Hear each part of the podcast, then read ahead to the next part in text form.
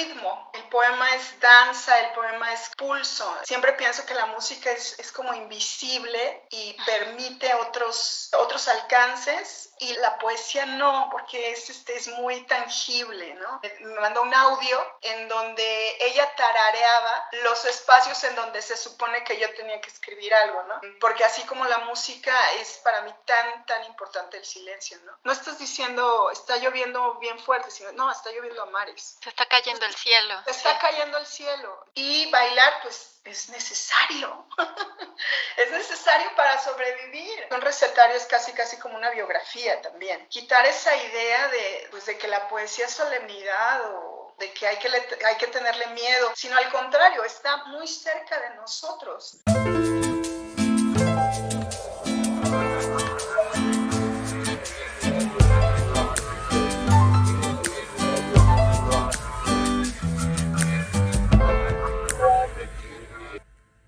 Hola a todos, bienvenidas y bienvenidos a un nuevo episodio de Serendipia Armónica. Yo soy Florencia y ya estoy de vuelta con una nueva entrevista.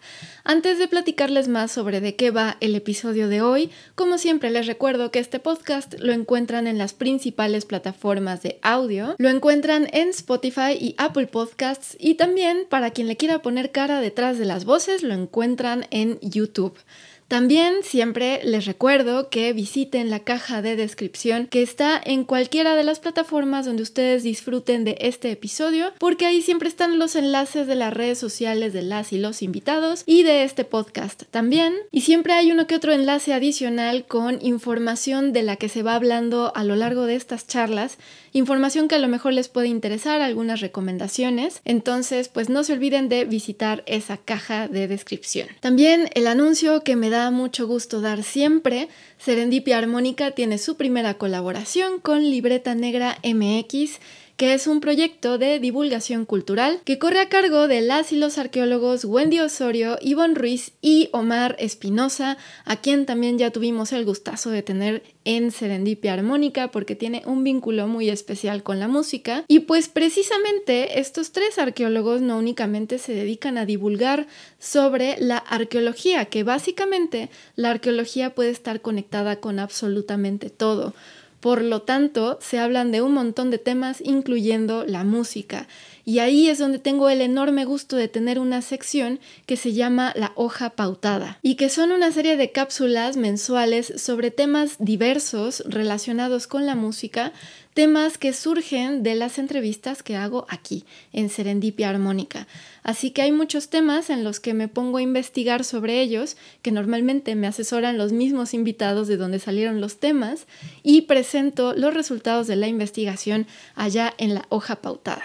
Así que les invito no únicamente a visitar la hoja pautada, sino a visitar todo el contenido que tiene Libreta Negra MX, porque vaya que se aprende un montón con ellas y con ellos. Ellos andan en todas y cada una de las redes sociales y también están en plataformas de podcasts y también en YouTube.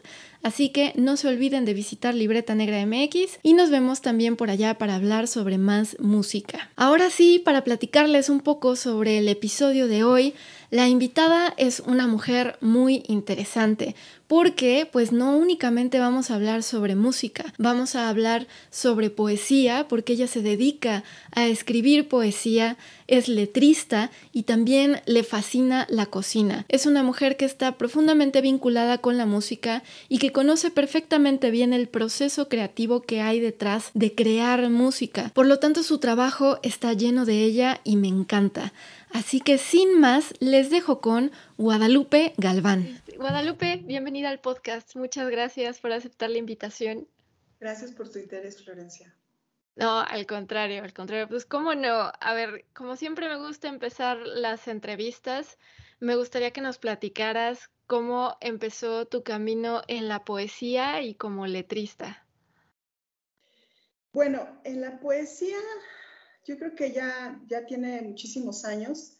Desde, yo creo que desde adolescente pues siempre me gustó escribir en, en verso o en esa forma cortada de, de enunciados, em, pero sin la conciencia de, que fuera poesía o que fuera algún tipo de género literario.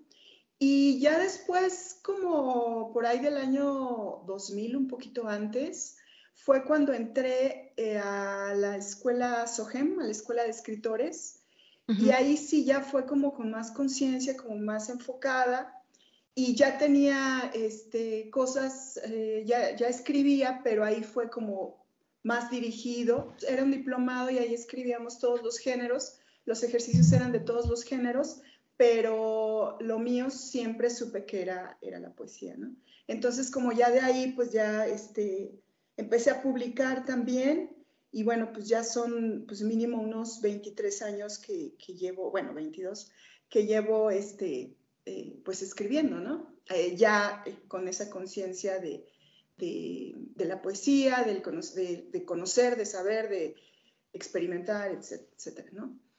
Y como letrista en realidad em, he hecho muy poco, em, he estado en contacto durante todos estos años con muchos músicos. Entonces, hace mucho tiempo em, empecé a hacer algunas canciones con una amiga que ella estaba componiendo hace como más de 15 años. Y eh, yo le daba algunos textos que yo tenía y ella los acomodaba como ella quería, ¿no? Este, y, así, eh, y así terminó un disco. Entonces fue como una especie de colaboración, pero no precisamente que yo me sentara con ella o que yo le diera canciones este, algo muy específico porque yo no sé, yo no, yo no sé, yo no tengo conocimientos musicales, no, no conozco formalmente lo que es una canción, em, pero bueno, con ella fue así y luego fueron pasando los años y por ahí, este, por ejemplo, Iraida Noriega alguna vez me dio un, me mandó un audio en donde ella tarareaba los espacios en donde se supone que yo tenía que escribir algo, ¿no? Oh. Entonces era como llene los espacios en blanco o como yo luego pensaba que era una especie de traducción, ¿no? Traducción de ese tarareo. Entonces, em, pues yo lo que hacía era llenar con palabras esos espacios, pero insisto, no es que yo tuviera conocimiento musical o que cuál es de... No, no, no, o sea, no sé nada de notas ni nada. Pero sí, bueno, sí es algo que a mí me fascina, la música está muy por encima de, de muchas cosas, ¿no? Y bueno, eso fue con Iraida, me parece como varias, sí, varias canciones que, que fueron así, que ella me mandaba el audio y yo las, yo las llenaba. Eh, ya no me acuerdo si he hecho otras, creo que no, pero es, es el universo de la canción sí es algo que me, me maravilla y, y, me fascinan las canciones porque son una estructura en sí misma y, pues es muy difícil em, lograr eso, esa conjunción eh, de música y letra, ¿no? Es, es claro. maravilloso. Entonces, las canciones es algo que siempre me ha gustado muchísimo. Em, siempre tengo como ese proyecto de, ay, voy a hacer canciones, o sea, voy a escribir letras para canciones, ¿no? Para mí, pues. Ajá. Em, como si yo me inventara mis, quisiera inventarme mis melodías y etcétera pero no, no es, es algo que no he hecho. Y bueno, mi, mi incursión en el, como letrista en realidad es, es cortita, pero fue muy divertido y fue muy, este, pues muy provocador, es muy inspirador, eh, porque eso de hacer colaboraciones es algo que me gusta muchísimo.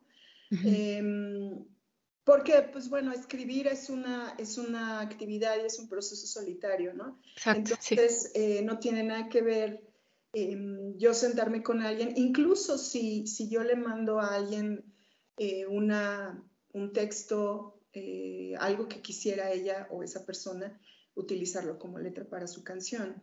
Eh, es súper diferente de escribir un poema, ¿eh? porque luego había, había veces que, por ejemplo, Iraida decía, este poema lo escribió, yo decía, pues en realidad no es poema, porque, porque yo no lo consideraba poema, porque el origen de, de esa escritura es diferente, porque es para alguien. Y yo cuando escribo, pues es, otra cosa, ¿no? Entonces, lo que origina esas, esas dos cosas la letra, las letras para canciones y pues un, poema pues son cosas completamente diferentes, por lo menos para mí, ¿no?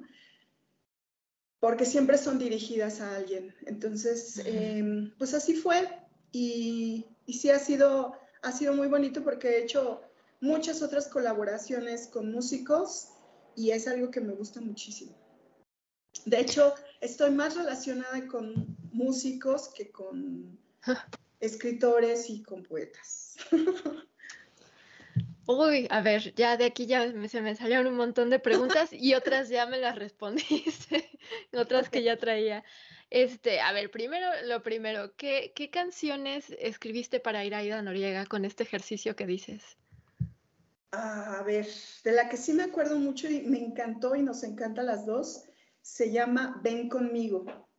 Ok, que, ya. que ella la, la, la, ha grabado, bueno, la grabó en un, en un disco en vivo, en un club de jazz que se llamaba Papabeto, según yo, y es, un, y es, es una canción fácil de encontrar en YouTube y, y quedó bien bonita, es, es como es jazz, es larguísima, sí. ¿eh? pero, sí, sí. pero quedó, quedó, bueno, a mí me encantó porque siento que quedó muy redonda y me gustó muchísimo esa canción. Creo que la otra se llama Otra Estación o Nueva Estación, me parece. Y no sé en qué disco está. ¿Y qué otra? No sé si hay alguna. Ah, sí, creo que sí. Hay un disco de ella muy bonito que se llama Caracolito. Ajá, sí, sí, sí. Y, y creo que ahí hay una que se llama Ofrenda, creo, ¿eh? eh me parece que sí. Este, como que me acuerdo de esas tres. Bueno, de todas maneras yo las busco y las pongo aquí. La de Ven conmigo está bien bonita, ¿eh? No, sí, sí, cómo no, cómo no. y la otra persona con la que con la que trabajé, hace, bueno, con la que colaboré hace muchísimos años, que también estaría bien que, que, que así como habló bien de mí, Stephanie, voy a hablarte bien de dos, de dos chicas. Oh, perfecto. Este, Nur Slim, no sé si has oído de ella. No, Nur la verdad no. Es, es una compositora, ahorita está más en el mundo de la, de la composición contemporánea, música clásica y eso, pero pues a ella la conozco desde hace muchísimos años, era guitarrista, porque ahorita creo que no precisamente ya no ejerce tanto la guitarra, o digo, sí la toca, pero ya está en otra cosa. Y, y ella hizo un disco hace como unos, más, te digo, más de 15 años y eran puras canciones, y ahí yo le di los, los textos y ella es como si hubiera aventado así, siempre digo que, que, aventó para arriba los textos y como cayeron, hizo las canciones y le quedaron muy bien. Y pero bueno, ya eh, a partir de eso, como que ella hizo sus propias letras y le quedaron súper bien. Entonces, este, bueno, pues ella es alguien, por si quisieras echarle un ojo. Es, sí, claro que sí, claro que sí. Es, este, es muy buena y, y bueno, ha hecho muchísimas cosas de muchos estilos, ¿no? Perfecto. Pero con ella, Gracias. con ella este, fue como de las primeras con quienes colaboré haciendo estas, pues estos intercambios. Y, y, había alguien más, ¿no? Mencionaste que eran dos personas más. Eh, ¿Que te quiero recomendar? Sí. ¿no? Ah, bueno, eh, la otra persona, Digo, la no me persona se llama Natalia Ángel. Ok. Y ella hace canciones también. Ella está en el mundo como de de lo electrónico, de los loops, es cantante. Uh -huh. Y este, por ejemplo, ahorita ganó una beca del FONCA y sus, su, para creadores escénicos y es como si ella creara en el momento de yeah. la presentación los, las melodías, los, los loops con, con, distintas voces y etcétera, ¿no? Entonces, y ella es como directora vocal también de muchos proyectos, entonces también por si quieres este, echarle. Gracias, no, sí. Porque sí, son, aparte, pues, como que son cosas que no se ven mucho y, y bueno, para no, no hablar siempre como de las mismas personas.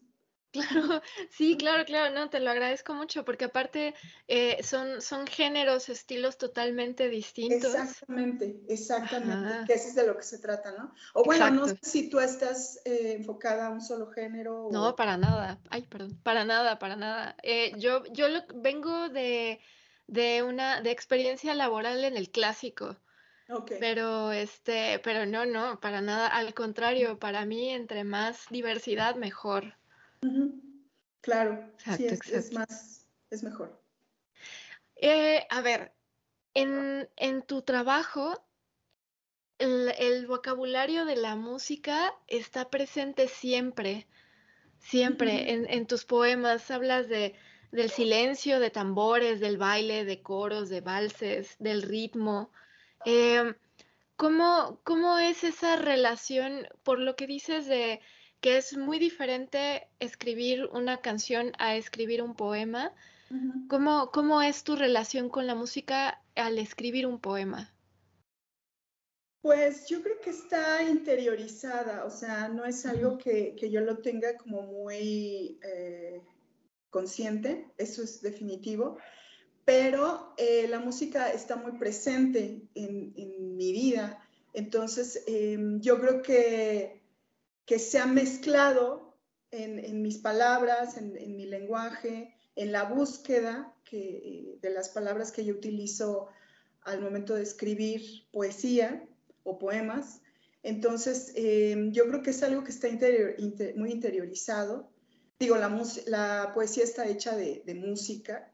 Entonces, eh, yo creo que todo este como entrenamiento que yo he tenido en todos estos años de escuchar tanta música, porque yo creo que es lo que más hago, este, se, ha, se ha metido y también me ha ayudado, por ejemplo, a tener buena, buen oído para, o quiero pensar, para al escribir un, poema, ¿no? Para saber cuál, eh, cómo suena, qué, le falta o qué le sobra, que regularmente es que le sobra. Entonces, yo creo que está muy, muy interiorizado eh, ese proceso en mí, eh, porque así como la música es para mí tan, tan importante el silencio, ¿no? Entonces, sin ninguna de esas dos cosas, pues no, no es posible escribir, pues, un poema o hacer poesía. Entonces, em, yo creo que es algo que se ha ido, que lo he ido cultivando con el tiempo. Insisto, no de una manera racional o, ay, aquí voy a meter tal, pero es que es algo que es parte de mi, de mi vida cotidiana, ¿no? Este, la música es, de las cosas de las que más tengo conversaciones. Em, entonces es como, es inevitable. Y también porque los procesos, o sea, de lo que esas conversaciones eh, tratan del proceso, de lo que significa hacer música, de lo que significa relacionarse en la música. Entonces, em, por eso a mí se me queda este, siempre, eh, lo tengo siempre presente porque yo siempre quiero asociarlo con el proceso de la escritura. Eh, aunque sea diferente, ¿no? Porque siempre pienso que la música es, como invisible y permite otros, eh, otros alcances y la, poesía no, porque es, este, es muy tangible, ¿no? Tienes ahí la palabra y la palabra está bien cargada de, pues, de, muchos, de muchos significados, de muchos símbolos, de, es como muchos de muchísimas cosas, entonces, y, y, con el, yo lo veo así porque yo estoy de ese lado, ¿no? Y, y la música, pues no, la música es, es este, muy espacial, entonces yo tal vez, tal vez, siempre estoy tratando de, de irme por ese lado espacial al momento de escribir. En algún punto, no lo sé, ¿no? Este, puede ser, pero creo que sí eh, se ha quedado en mí porque siempre he oído del proceso de hacer música. ¿no? De, lo que significa ese proceso creativo de hacer música, distintos tipos de música, porque siempre estoy oyendo. Claro. Eh, entonces, em, pues por eso se ha quedado y yo creo que por eso es parte de mi, de mi vocabulario, ¿no? Sí, claro, es que tú estás, tú no solo escuchas música, conoces bien el proceso, todo lo que hay detrás para hacerla, ¿no? Eso cambia totalmente todo. Sí, sí. Dos preguntas. Voy a saltar las dos antes de que se me vaya la idea, pero este, vamos con calma. Eh, entiendo muy bien a lo que te refieres con que eh, eh, el que la poesía está relacionada con la música, aunque al, mismo tiempo son cosas diferentes. Pero me gustaría que con tus palabras explicaras un poquito más ese, esa idea. ¿Cuál de, que la poesía diferentes la música y la poesía. Y, pero de cómo se relacionan entre, sí, como mencionaste al principio. Ah, este,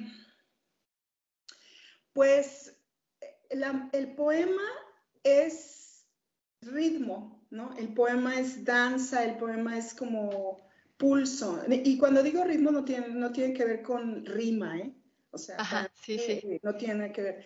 este, aunque haya poesía rimada, pero en esa, pues es como esa manera de caminar que tiene cada quien, que, también puede ser una forma de música, que es la música de cada quien. La, forma como cada quien tiene de bailar, por ejemplo, que es bien diferente, ¿no? Que puede ser loca o puede ser muy perfecta o muy hermosa. Em, pues es, así es igualito en la poesía. Em, es, como si estuviera implícito ese pulso eh, en la manera singular de cada, de cada poeta. Entonces, por eso la poesía está, digo, la música está tan inmersa en la poesía. Es, todo. Es, y, es, y porque, como dice Borges, es, forma, y, eh, forma y fondo. Entonces, la música.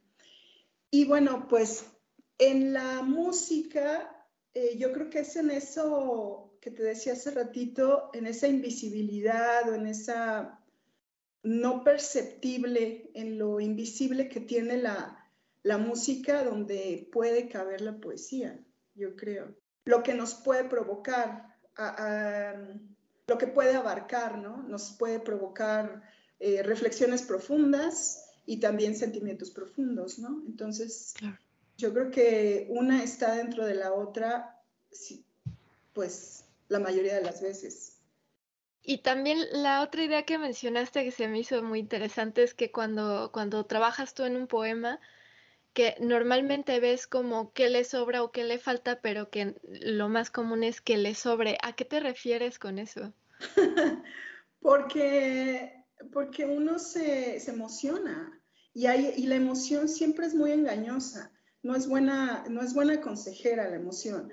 Em, este, cuando uno se pone a, que es algo muy, muy divertido, yo creo que es lo divertido o lo apasionante, aunque también pueda, pueda ser medio, medio doloroso, cuando uno revisa un libro, pues lo que haces es estar recortando, es estar podando, es como un, arbolito, ¿no? Entonces, no vas a dejar un árbol todo este, lleno de de ramas que no, sirven para nada o que no, que están estorbando, ¿no? Sí. Entonces, eh, por eso yo digo que casi siempre sobra algo. Em, en, la, en la poesía, yo creo que el poema oculta diciendo y dice ocultando. Okay. Entonces, este, como que entre más dice, eh, o sea, oculta diciendo, porque es como ese oxímoron de que entre, entre más dice, más oculta. Entonces, eh, yo creo que siempre, siempre lo, comparo con la reducción que puedes hacer en la cocina, porque a mí es parte, es uno de mis oficios, ¿no? este, en, una salsa, pues, te pones a hacer una reducción hasta que quede súper concentrado es exactamente a grandes, a grandes rasgos, valga la analogía, que mm, lo que es un poema, lo que es trabajar un poema o lo que sería, no sé. Por lo menos como yo lo veo, es hacer una reducción, hacer un extracto, es como quitarle una, cáscara a, una mandarina y quitarle todos los hilitos blancos y a veces puedes decir, ay, pero qué bonita se ve así. Pues sí, pero igual no hace falta. Ya, ya la pulpa, lo que queremos es la pulpa, es el sabor. Entonces, a eso me refiero con, cuando digo que, que regularmente hay que quitarle. Y, es que, en, y justo aquí lo tengo anotado, en uno de tus poemas precisamente pones, en un, en un renglón cabe toda la historia. Me hiciste acordarme de esa, sí. Ah, pues sí, pues es que sí, eh, no necesitas, esa es la cosa, yo creo que cuando se está trabajando un poema, eh, no hay necesidad de reiterar, no hay necesidad, o sea, de ser reiterativo y volverte a explicar, ni de explicar, ni de, ni de hacer reiteraciones. Ahí está, o sea, ¿qué más puedes decir? Por, e, yo creo que, que la poesía es la forma más clara de decir las cosas. Hay quien piensa lo contrario, pero está, hay que nada más hay que poner atención a las imágenes, lo que te están diciendo y es clarísimo. Claro, sí, sí, sí, Y fíjate que eso me, me hiciste recordar que en, en, mi investigación sobre tu trabajo y todo, en una entrevista dices que no te obsesiona estar corrigiendo tus textos, porque la improvisación, que obvio lo, lo, entiendo, otra vez la música, sobre todo el jazz, ¿no? Que me imagino que debe ser de los géneros que más te influyen este, que, que, nunca te quedas con la ah, esa era mi pregunta, que si nunca te quedas con la sensación de que algo quede incompleto. Es que ahorita lo, lo ligué, ¿no? O sea, ya estoy, ya estoy haciendo redundancias, ¿te fijas? No, no, está bien. Sabes que eh, esa entrevista me va a perseguir toda la vida porque sí, yo, yo lo que, o sea, lo que a mí no me, no me gusta. En ese tiempo yo lo que hacía era, si un poema, si un libro, como decía Cortázar, no tiene swing, lo, lo, borraba completamente, o sea, lo eliminaba. O sea, no me ponía a reescribirlo, no me ponía a corregir. O sea, si no tiene, no tiene. Y entonces lo, te volví a perder un momento. No así, que no lo vuelves a escribir, ¿no? No, no lo volví a escribir. Entonces, a eso me refería mucho en, esa entrevista.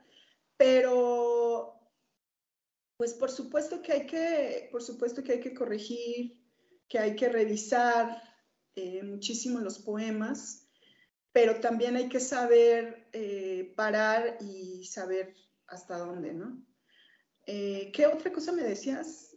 No, pues era, era eso, que, que no te obsesiona el estar corrigiendo. ¿Cómo sabes cuando ya hay que parar? No, no sabes. Esa es la mala noticia.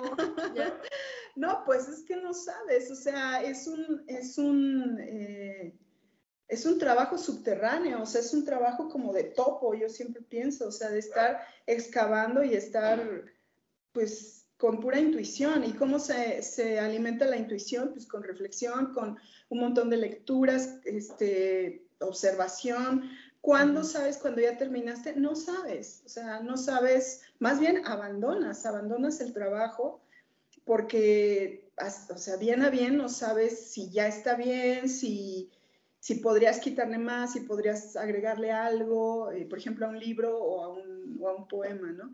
Entonces, yo creo que es, es, eh, es, el lenguaje ciego, es como que no, no, es muy, es muy tramposo y casi es como si estuviera jugando contra ti, porque nunca va a haber una palabra, una frase, eh, un verso o una imagen que, que te deje satisfecho, porque no es realmente lo que querías decir. Entonces, al mismo tiempo es, es, como, es como un trabajo que no tiene fin, pero ahí está, pues pienso yo que ahí está lo apasionante también, ¿no? Claro. Y te pasa lo que a muchos artistas en general que ves obras del pasado y dices, ay, yo le cambiaría esto ahorita o ya no me gustó como lo dejé acá, o no. ¿Sí te pasa? Eh, no, o sea, lo que ya pasó, ya pasó. Más bien, siempre estoy como Sí, no, no me puedo, o sea, de hecho, creo que para eso se publica, para ya no estar pensando en ese... Eh, me, obsesiona cuando no he publicado un trabajo y entonces le estoy dando vueltas y es un libro, por ejemplo, ahora que, que le he dado mil vueltas y que le, lo he cambiado mil veces y es horrible. Ya lo que quiero es que ya me dejen paz y que se vaya entonces, bueno, cuando ves otros libros, más bien eh, me asomo a ver, por ejemplo, mi primer libro del 2004, creo, y digo, ah, pues, ok. no me, o sea, tampoco no me avergüenzo, pero eso era lo que pensaba en ese momento, es, es lo que estaba viviendo, lo que estaba pensando y, y bueno, pues así quedó. Pero tampoco no es de que, yo sé que hay muchos escritores que que están leyendo y están corrigiéndose, ¿no? Que por cierto, eso, eso más bien lo que me sucede, ahorita que lo digo, es que a mí me gusta mucho hacer lecturas con músicos, ¿no? Entonces, este, a veces cuando estoy leyendo, sí le cambio alguna cosa en el momento, pero no pienso que sea nada de, nada extraordinario, o sea, es como algo que improviso, pero tampoco no es de que sea algo este, súper opuesto a lo que estaba escrito, sino algo que, una frase repetida, eh, en fin. Pero, ¿te refieres a que, a que eh, los músicos lo leen o, o, como estas sesiones de, de, improvisación? El músico improvisa y tú lees tu poema. Sí, el músico improvisa y yo leo. Ah, ¡Qué ejercicio tan interesante! Sí, me, me encanta con músicos. Siempre me ha gustado, lo he hecho muchísimo desde hace muchos años y tengo algunos proyectos recientes con, con varios músicos, bueno, con un músico específicamente. También es otra persona a la que te recomiendo que podrías entrevistar. Oh, gracias, gracias, no, sí, yo encantada. Brian Allen, que es, es, ah. es un compositor, este, y bueno, es un montón de cosas. Y con él he hecho muchísimos proyectos y empecé haciendo ese, ese libro que se llama Vals. Sí. Fue un libro este, que, que escribimos como, como dicen a la limón, o sea, eh, este, respuesta, él escribía, yo respondía, en fin, así. Y, y luego, y aparte hicimos un café, eh, y luego hicimos un, este, que se volvió como algo clandestino en mi casa, de eventos y de comida. Entonces, este, y ahora recientemente, el año pasado, salió un libro en el que que yo hice, bueno, hicimos el libro este, físicamente nosotros y él hizo una, es parte de una película, dibujos, música, que está, está muy bonito, la verdad. Nos quedó muy bien. Wow, no, sí, sin duda. En fin, eh, y con él he hecho muchas lecturas, con Aaron Cruz y con Fabián Ávila, y he hecho muchas lecturas con músicos. Me gusta muchísimo. Es lo que más me gusta, creo conectar la poesía con la música. Sí, este, porque no es musicalizar, sino es como, como crear una atmósfera o como, como si estuviéramos dialogando, ¿no? Este, los músicos, lo que están haciendo ellos con, con lo que yo estoy leyendo. Claro. la semana que entra, por ejemplo, eh, a Love Electric me invitaron a, a hacer algo para ahí con ellos y quién sabe qué, no sé qué va a pasar, pero, pero es muy emocionante, es, es más emocionante que hacer lecturas de poesía en donde pues, es muy difícil escuchar poesía. Entonces, eh, para, yo creo que para quien escribe poesía, para quien lee poesía, pero también para, pues, para quien no, tiene, no está en contacto con eso, es, difícil. Y aparte de todo, hay ese aire solemne, ya voy a hacer mi crítica. Sí. Entonces, es, un aire solemne alrededor de, la poesía y los poetas. Creo que ya no tanto, pero no ayuda mucho. Entonces, bueno, más bien ha sido porque mis circunstancias me lo han permitido de relacionarme con músicos y, bueno, pues por eso lo he hecho, ¿no? Qué, qué maravilla y qué, qué interesante que toques ese tema. Eh, digo, no, yo no, no, lo, no he tenido esa experiencia como tal, pero sí entiendo esta imagen que se tiene de la poesía como, eh, digamos, como de, de, todo lo que puede haber en la literatura, la poesía puede ser como, de cierta forma, lo más complejo. Y luego puede, inspira mucho respeto, pero también como mucho miedo y luego hay muchas ideas como de, no, pues es que no le voy a entender, ese tipo de cosas, ¿no? Sí, sí, sí. Sí, eh, es, en general esa es la idea. Em, incluso ahora que, yo doy mis talleres, es lo que intento principalmente es eso, como quitar esa idea de, pues de que la poesía es solemnidad o, de que hay, que hay que tenerle miedo, sino al contrario, está muy cerca de nosotros. Eh, las metáforas son cosas que, usamos todos los días sin, que uno tenga conciencia de eso, ¿no? Pero sí, en general, insisto, creo que ya está cambiando porque muchos se dan cuenta de eso y hay muchísimas actividades, mucha conciencia de, todo eso y también mucha crítica a, esa solemnidad que tal vez antes había más, ¿no? Entiendo. Eh, algo de este proceso que has escrito sobre, sobre cómo, cómo haces tu poesía se puede reflejar en cómo las veces que has tenido que escribir canciones ¿hay algunas similitudes o de plano es como, como decías al inicio, algo totalmente diferente? No, por supuesto que sí hay, sí hay similitudes porque pues hay imágenes. Em, a lo que yo iba es más bien eh, que siempre tengo en mente a quién le hago la canción, ¿no? Claro. Entonces, em, fue curioso porque cuando escuchamos por primera vez una amiga y yo la canción, por ejemplo, de Ven conmigo, de Iraida, y me dijo, es que esa no pareces tú, ¿no? O sea, porque, no sé por qué, pero yo creo que las imágenes que yo utilicé, yo las estaba pensando para que Iraida las cantara. Ajá, con su voz. Con su voz, que es, o sea, es una voz que yo conozco, eh, en fin, entonces fue como un comentario que ella me hizo, que una amiga me hizo, no parece, no parece que tú lo escribiste. En fin, por eso digo que es diferente, porque estoy pensando, lo que origina esa escritura es otra cosa. Claro. Eh, y ahorita me surgió otra pregunta. ¿La sonoridad que puede tener una palabra es la misma en dos personas distintas? es una muy buena pregunta.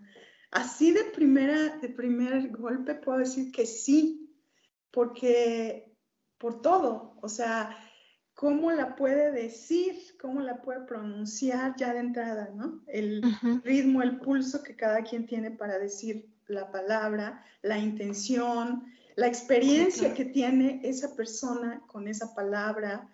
Eh, uf, o sea, así nos podemos ir eh, a hacer una lista interminable. Sí, yo creo que es, diferente la sonoridad de, una palabra para cada quien. Y está bonito esa idea. Es, sí.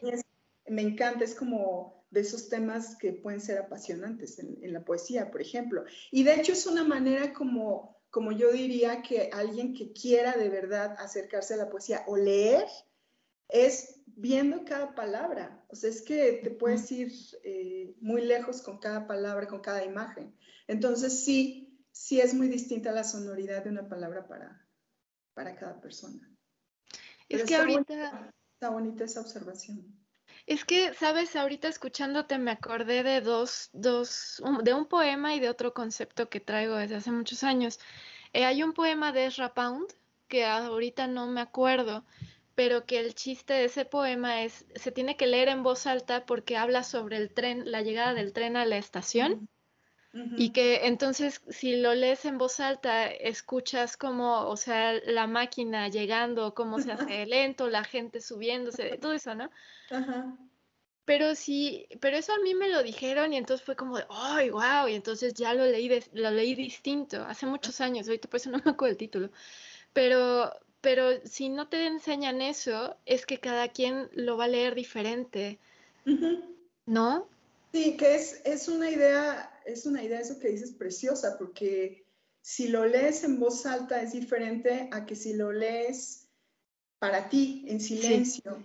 Y yo creo que eso no nada más aplica a ese poema de Rapón, sino a, todos los poemas.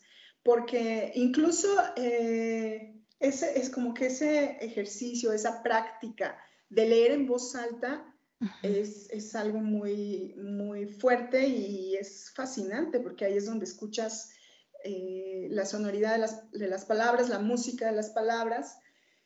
Y bueno, eso de que si lo lees en voz alta puedes oír el tren y la gente, es hermosísima la imagen, es, es preciosa la imagen. Y seguramente sucede. Sí, sí, ya cuando lo, leí es como, ah, ya, ya distingo, creo que hasta distingues cómo va cruzando como el tren entre las hojas de los árboles, ese tipo de ah, cosas, ¿no? Qué, qué, bonito. Pues sí, sí, y claro, quien no sabe esa historia, pues seguramente va a tener otra experiencia con, con la lectura del poema, ¿no? Si lo lee en silencio. Igual tal vez tenga la misma experiencia o una mejor, pero... Exacto. Pero es muy bonita, es muy bonita. Claro que este, no sería necesario saber esa, ¿no? Este, porque pues no puede haber una, como en el arte contemporáneo, una explicación antes de la, de, la obra, ¿no? Para, ay, pues este, tienes que sentir casi, casi, ¿no? Eh, pero, pero es muy bonita esa, esa, o sea, esa como explicación o esa antesala para leer ese poema. Es, está, está bonita la imagen, muy bonita. Y, y, el otro concepto que se me vino es eh, los sonetos de Shakespeare, cuando eh, la estructura que tienen, a mí me voló la cabeza cuando yo me enteré que, es, que esa estructura para hacer sonetos está basada en los latidos del corazón.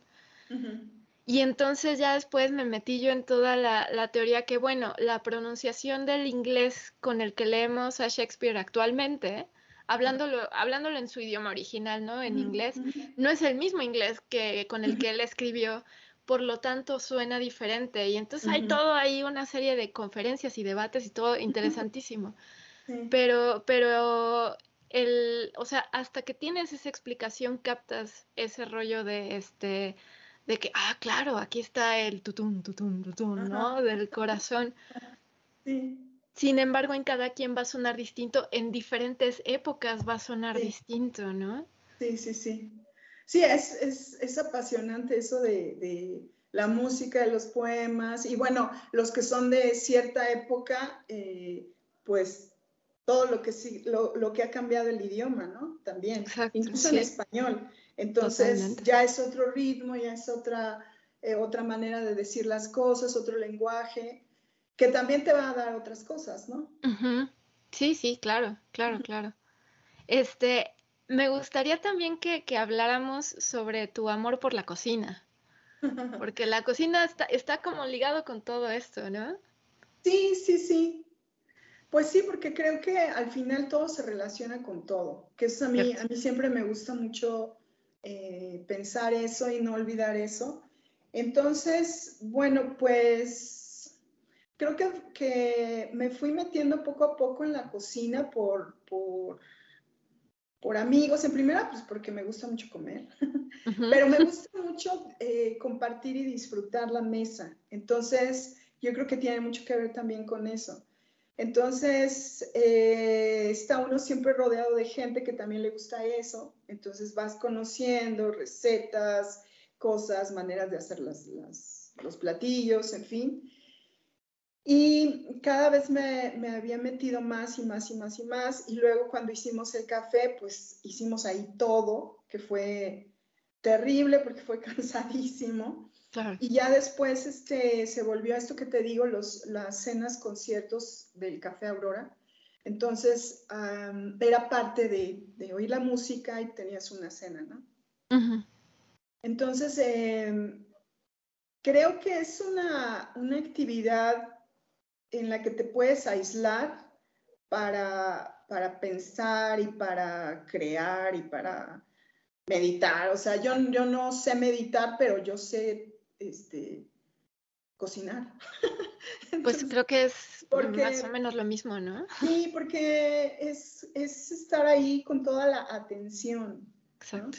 Es toda la concentración y es una manera también de aislarte. Eh, hay un video que, que, hicimos hace dos años, Aaron y yo, que se llama La palabra y la cocina, Sí, ya lo y, y, bueno, es parte de cinco videos, ¿no? Este, pero uno es la palabra y la cocina porque me encanta, es, si es, me apasiona, me apasiona la cocina. Y aunque esté cansadísima, siempre estoy pensando qué hacer de, comer, porque lo que quiero es eh, darlo, ¿no? Este, compartirlo con alguien. Entonces, em, ahí también eh, eh, yo, yo decía, yo, yo pensaba con ese, ese tema que es como, como que un recetario es casi, casi como una biografía también. Sí, aquí lo tengo eh, anotado. sí, porque es algo muy personal es, y tiene que ver con, o sea, es, como ahí lo digo, es retribución, es ofrenda y por eso tiene, tiene todo que ver con la poesía y con la escritura, pero sobre todo yo creo que con la poesía, con la escritura de la poesía. Entonces, em, es como algo paralelo para mí. Y no es que tampoco ahí en la, en la cocina eh, tenga yo una epifanía y me lleguen los poemas y todo. No, o sea, son como cosas diferentes y momentos diferentes, pero, pero similares, yo creo. Eh, porque pues, escribes con todo el cuerpo, cocinas con todo el cuerpo y con toda tu atención, ¿no? Y también que es colectivo, las dos son colectivas, porque eh, pues se hace con, todos los, con todo lo que los demás te han dado, todas las conversaciones, todas las recetas, así también se hace un poema, ¿no? No estás solo, o sea, aunque es un trabajo solitario, eh, pues estás rodeado de todo lo que, lo que, es, lo que has visto y lo que te han dicho y, en fin, ¿no? Entonces sí es, sí es una actividad muy, muy importante para mí también. ¿Escuchas música cuando cocinas? A veces. ¿Y te, ¿Y te influye de alguna manera? Sí, claro, sí, sí, sí. Hay veces que ni siquiera me pongo a, o sea que si tengo que cocinar varias cosas, ni siquiera escucho música porque me va a distraer. O mm. sea, eh, me va a distraer la elección. O sea, puedo estar una hora, ay, pongo? No. Sí. Entonces, sí, me va, sí influye en mí muchísimo la música.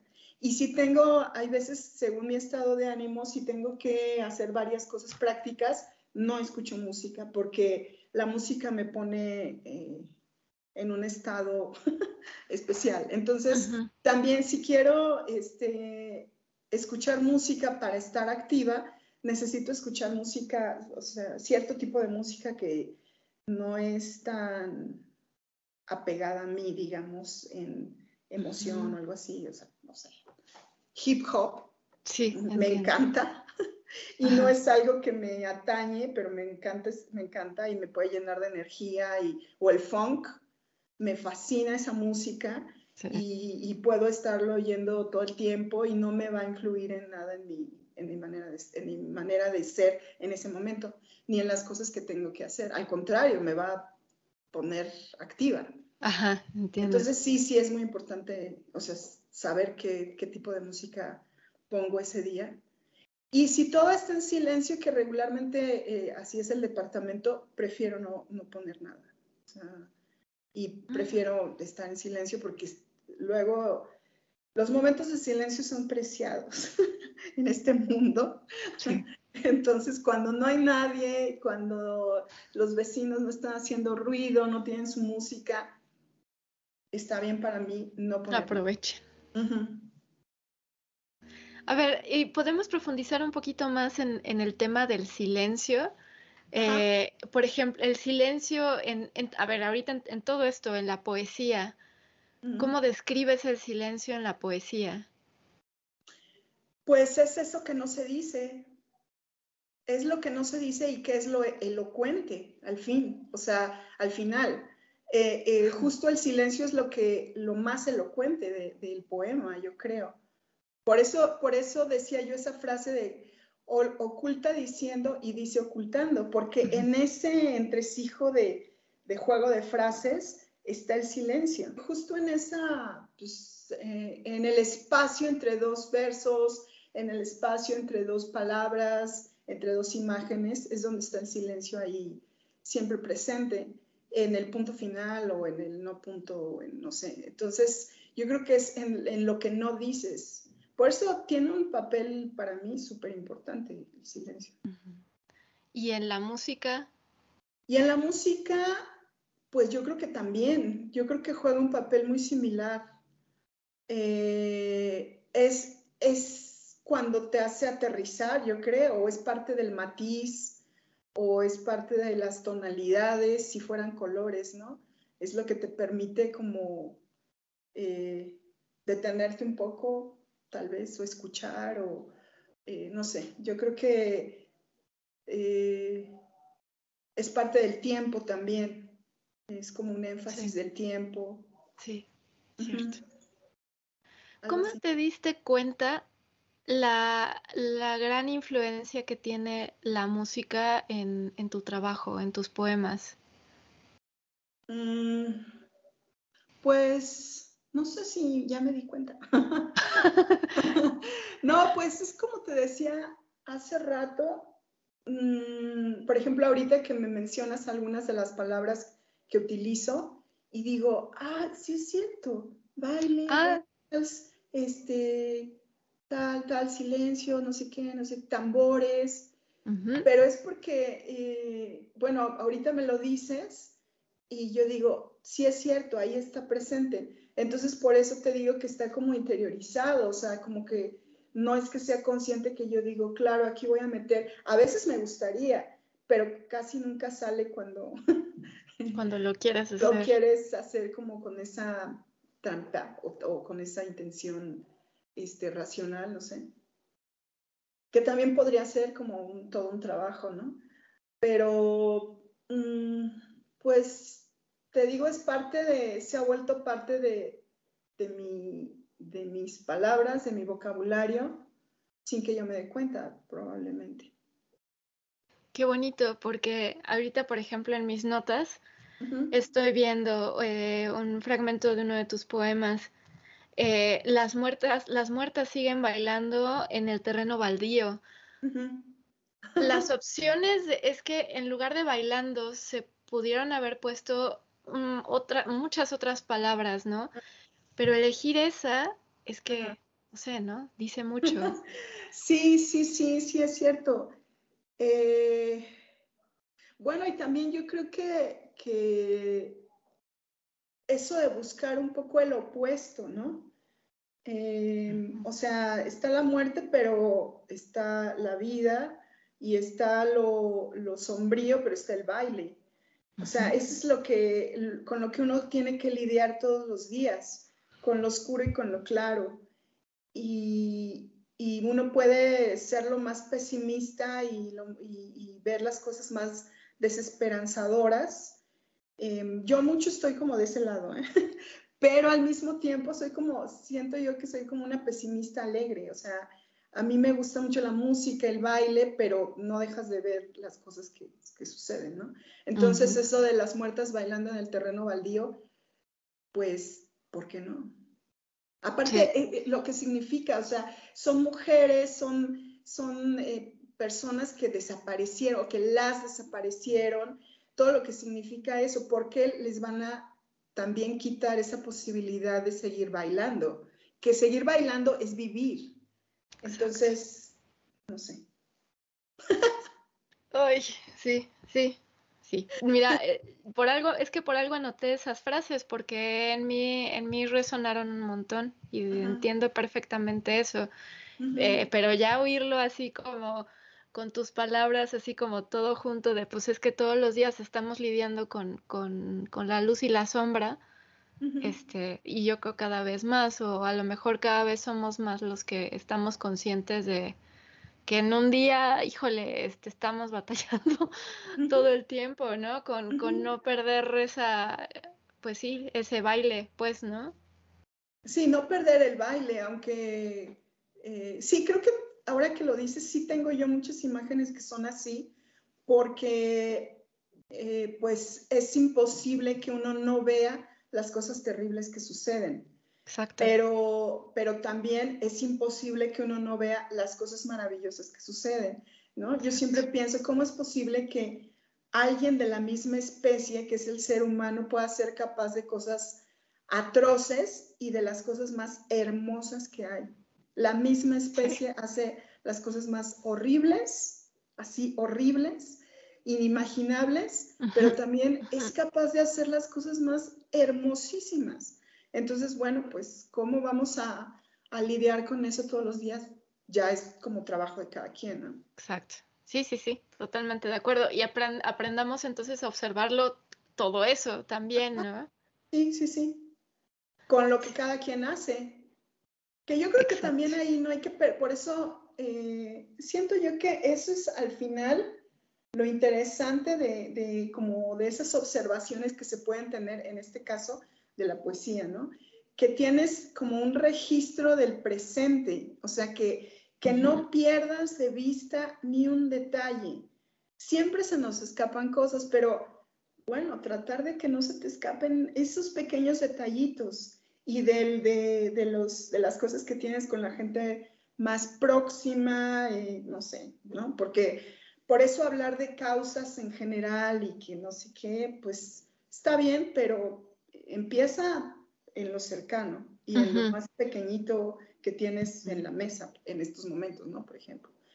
Entonces, este, yo creo que se trata de atención en general y en particular también. Sí, sí, sí, sí. ¿No? Eh, ¿Bailas y tocas algún instrumento o nada más? Nada más bailo. Ah. ah, muy bien. no, este, me encanta, me encanta todo lo que significa el baile de una manera apasionada, apasionada. Eso sí, me fascina esa idea del baile. O sea, lo que significa bailar para todas las culturas, por ejemplo, eh, durante toda la historia, qué se dice bailando o por qué hacer una ceremonia en donde que implique el baile. Eh, no, sí, de, es un tema para mí apasionante. Y bailar, pues es que es, es necesario. es necesario para sobrevivir. O sea, incluso ya después si, si la gente dice, no, es que yo no sé bailar y que no sé qué, no sé qué. Bueno, ok, hay algunas técnicas que se tienen que seguir para ciertas cosas y no sé qué, pero a mí lo que me, me gusta es la idea del baile, o sea, lo que significa bailar. O sea, que, que si, hay músicas, por ejemplo, que, que sí me, yo estoy oyendo eso y digo, no puede ser que no esté bailando ahorita. no te puedes quedar quieta. Como que, por ejemplo. Por favor, sí. Sí, es, sí hay músicas que sí, sí me, me gustan. Por ejemplo, la salsa me encanta. Pero también me encanta el funk. Esos dos, creo que esas dos músicas me fascina que yo quisiera bailarlas inmediatamente. Pero, pero en general el baile, o sea, más que esas cosas y, de lo que yo estoy diciendo, de lo que a mí me gusta, la idea de, de la danza, del baile, lo que puede decir es, es muy bonito. Yo creo que es muy, es infinito, ¿no? Que eso sí viene desde miles y miles de años. Todo puede ser un baile. Exacto. Entonces sí es, es, aparte es la alegría más grandísima, ¿no? Puedes, puedes este, bailar en un funeral, puedes bailar eh, muerta también, como yo pongo ahí. Como el puedes, exacto, este, sí. Triste, no sé, o sea, eh, todo lo que significa, o sea, por ejemplo, una ceremonia puede haber muchos tipos de ceremonias que, que incluyan el baile, ¿no? Y no precisamente así como fiesta como la conocemos nosotros, sino pues, que diga muchísimas cosas. Entonces, sí, el baile sí es una, es una cosa que también me apasiona muchísimo. Y que ahorita pensando es eh, en solitario y en, en, comunidad y en pareja, o sea, eh, tiene muchísimas cargas también. Sí, exacto. Sí, sí, sí. Tiene muchos significados en comunidad. sí, sí, sí. Sí, sí es algo muy elocuente. Es... Y cuando estás eh, eh, como siendo parte de una comunidad, como dices, pues puede significar muchísimas otras cosas, ¿no? Más que, más que decirlo con ciertas palabras. Entonces, es, importante, es muy, muy importante el baile. Como decía Pina Bausch, la coreógrafa, bailar si, no, si no todo está perdido. Y yo creo que si no bailas todo está perdido. Aunque no bailes, pero esa cosa de tener el baile presente, pues. Sí, exacto, exacto. si, si tuvieras así un, este espacio, por ejemplo, para acercar a alguien a la poesía, ¿qué le dirías? Para que le perdiera el miedo y para que se acercara quizá a alguien que tenga como esa inquietud. Bueno, pues un poco lo que ya dije hace ratito, que la poesía eh, es una cuestión solo de atención, es un, es un atención a, a, todo lo que nos sucede, a todo lo que tenemos alrededor. Y cuando digo todo lo que tenemos alrededor, es cada objeto que tenemos alrededor. Entonces, es simplemente poner un poco de atención a cada cosa que sucede. Em, y que el lenguaje de la poesía o el lenguaje poético está más cerca de lo que uno cree. Cada palabra puede servirnos eh, para, para, decir algo, para decir, eh, para representar algo. Entonces, para describir algo. Eh, esta poeta Mary Oliver creo que dice algo así en un, poema, instrucciones para la vida, eh, observar, asombrarse, describirlo. Ahí está. Sí.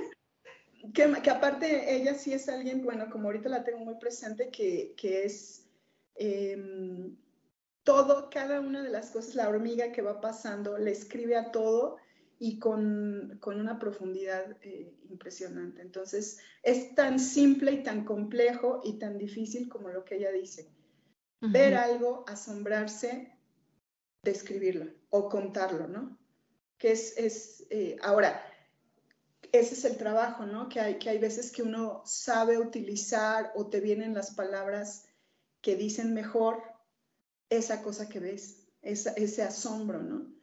Eh, y entonces lo cuentas de una manera diferente o lo cuentas con menos palabras que, que otros o, o, con mejores palabras, no sé, o sea. Entonces, mm, es parte de, de, lo que vivimos todos los días.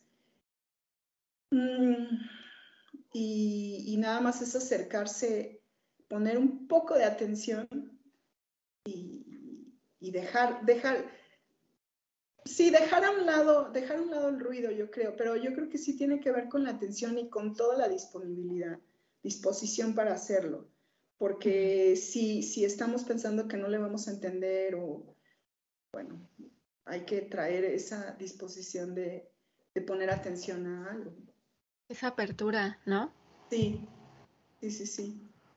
Y por, dime, te escucho, te no, escucho. No, no, es que ahorita estaba pensando en esas cosas que uno siempre dice, y es un, un ejemplo burdo, pero eh, todas esas metáforas, que está lloviendo a cántaros, eh, está lloviendo a mares, o no sé, tantísimas palabras que todo el tiempo estamos diciendo y que son construcciones verbales de imágenes que ni siquiera nos damos cuenta y estamos utilizando para decir con más claridad y con más... No estás diciendo, está lloviendo bien fuerte, sino, no, está lloviendo a mares. Se está cayendo el cielo. Se está cayendo el cielo. Entonces es como, bueno, pues ¿por qué no ves por ahí? ¿Por qué se dicen esas cosas? Para que sea más claro, para que tenga más fuerza lo que quieres decir. Exacto. Por ahí puede ser, tal vez. Es muy complejo, pero por ahí puede ser. ¿Y alguien que quiera escribir canciones? ¿Cómo, lo acercarías o la acercarías a eso? Ah, como yo no sé música, yo les diría que escucharan muchas canciones. Ok. Escucharan a los, a los mejores letristas, a, los, a la gente que hace las mejores canciones, según ellos, por supuesto, porque yo tengo ideas de, de, quiénes son, pero que escucharan muchísimas canciones.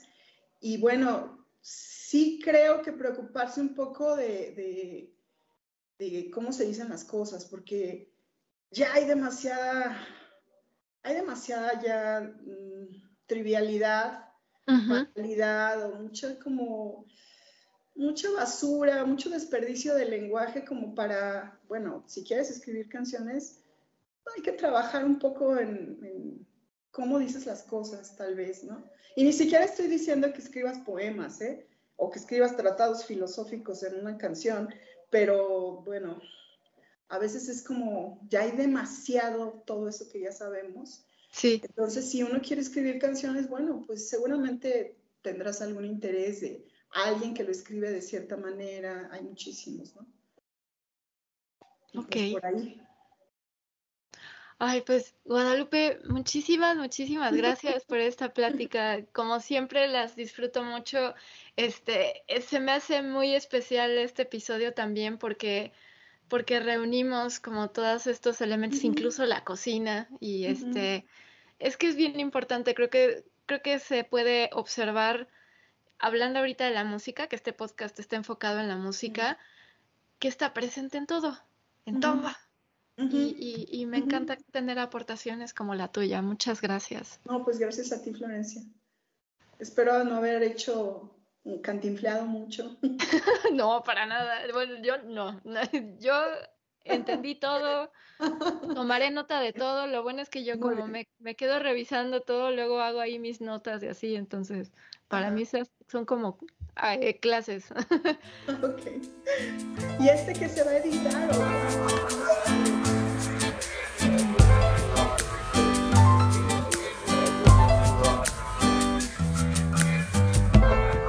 más.